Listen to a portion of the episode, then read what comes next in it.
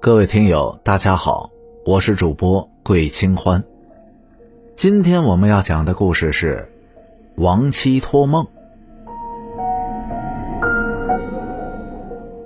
明朝的时候，泸州有个姓孟的老汉，他早年丧妻，膝下又没有子女，一个人依靠挖野菜为生，日子过得十分的艰难。这一年的秋天，孟老汉去村后的一片密林捡柴。傍晚，他回家的时候，在路边看到了一个穿着孝衣的美貌的少妇。那个妇人崴了脚，行动十分不便，正坐在路边无助的哭泣。当时的天已经快黑了，孟老汉看到那个妇人哭得可怜，便上前询问那个少妇哭泣的原因。那个少妇看到孟老汉满脸的关心之色，这才说明了事情的经过。这个少妇自称姓杨，杨氏表示她要回娘家一趟，因为着急赶路，不小心崴了脚。眼看这天就快黑了，距离娘家还远，她没有办法继续赶路，又找不到住的地方。这才在路边哭泣。那个少妇对着孟老汉说：“大爷，我在这里人生地不熟，实在无处可去，您能否收留我一晚呢？”孟老汉虽然是家境贫寒，却是一个热心人。他含笑对着杨氏说道：“我家倒是有间空房子，你若是不嫌弃设下贫寒，今天晚上就住我家吧。”孟老汉将杨氏带回了家中，还准备了一桌子的粗茶淡饭。两个人吃过晚饭以后，孟老汉就将这个少妇安排在西厢房休息，随后他也就回了房间。这忙了一整天，身体是十分的疲累，躺下没一会儿，这个孟老汉就睡着了。不料他睡着以后，竟是在梦里梦到了死去的妻子。王七在梦中看着孟老汉，不住的叹息。孟老汉就问他呀：“你为什么叹息呀？”王七却是满脸愁容的看着孟老汉。在这个世上有很多的机会，有的机会可以让你瞬间暴富，但是你要记清楚，这个便宜绝对不能占呐。王七在梦中再三的叮嘱孟老汉，不能占这种便宜。孟老汉是连连的答应，可他梦醒以后却觉得十分的纳闷。妻子去世了这么多年，他已经很久没有梦到妻子了，他怎么会托梦和自己说些不明所以的话呀？孟老汉从梦中醒来的时候，恰好是半夜时分，他想着妻子的话，却是怎么也睡不着了。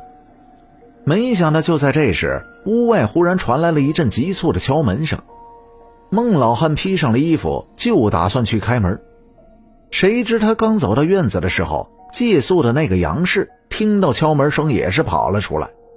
他跪在孟老汉的面前，满脸乞求的说道：“老大爷，若是有人问起了我，您千万不要说见过我呀。”孟老汉听到敲门声是越来越急，又见杨氏说话那是支支吾吾，似乎有什么事情瞒着他。他担心惹上麻烦，急忙跑过去开门。杨氏则是见状，迅速躲回了屋里。当孟老汉打开门的时候，门口站着两个年轻力壮的汉子，他们提着灯笼，伸长了脖子往孟老汉的屋里看，似乎是在找着什么。他们见孟老汉打开了门，立刻询问孟老汉是否见过一个穿着校服的妇人，还说。只要孟老汉能够提供那个妇人的消息，就给他一百两银子作为感谢。孟老汉听到两个人的描述，就知道他们在找杨氏。当听到两个人说要给一百两银子的辛苦费时，他顿时明白妻子为何给他托梦了。这一百两银子可真不是一笔小数目，若是有了这笔银子，对于孟老汉来说，那简直就是瞬间暴富啊！可是王七在梦中再三的提醒他，这个便宜不能占，意思就是说这笔银子你不能要。于是他想也不想的对着两个汉子说道：“我光棍老头一个，哪见过什么富人呢？你们大半夜的扰人清梦，真是太可恶了。”那两个男子见到孟老汉表现的一脸的不耐烦，以为他真的没有见过杨氏，便去了别家询问。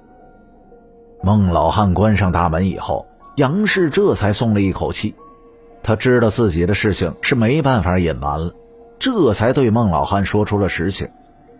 原来呀，杨氏是一个大户人家的儿媳，丈夫因病去世以后，公婆逼着她喝下毒酒为丈夫陪葬。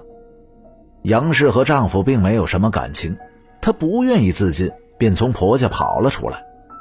杨氏想要回娘家投奔哥嫂，没想到婆家人不依不饶，竟然是又派仆人追踪这个杨氏。孟老汉知道了真相以后，直呼杨氏命苦，他这才明白妻子为何给自己托梦了。想来是王妻知道了杨氏的经历，他怕自己做出错误的事情，耽误了这个杨氏。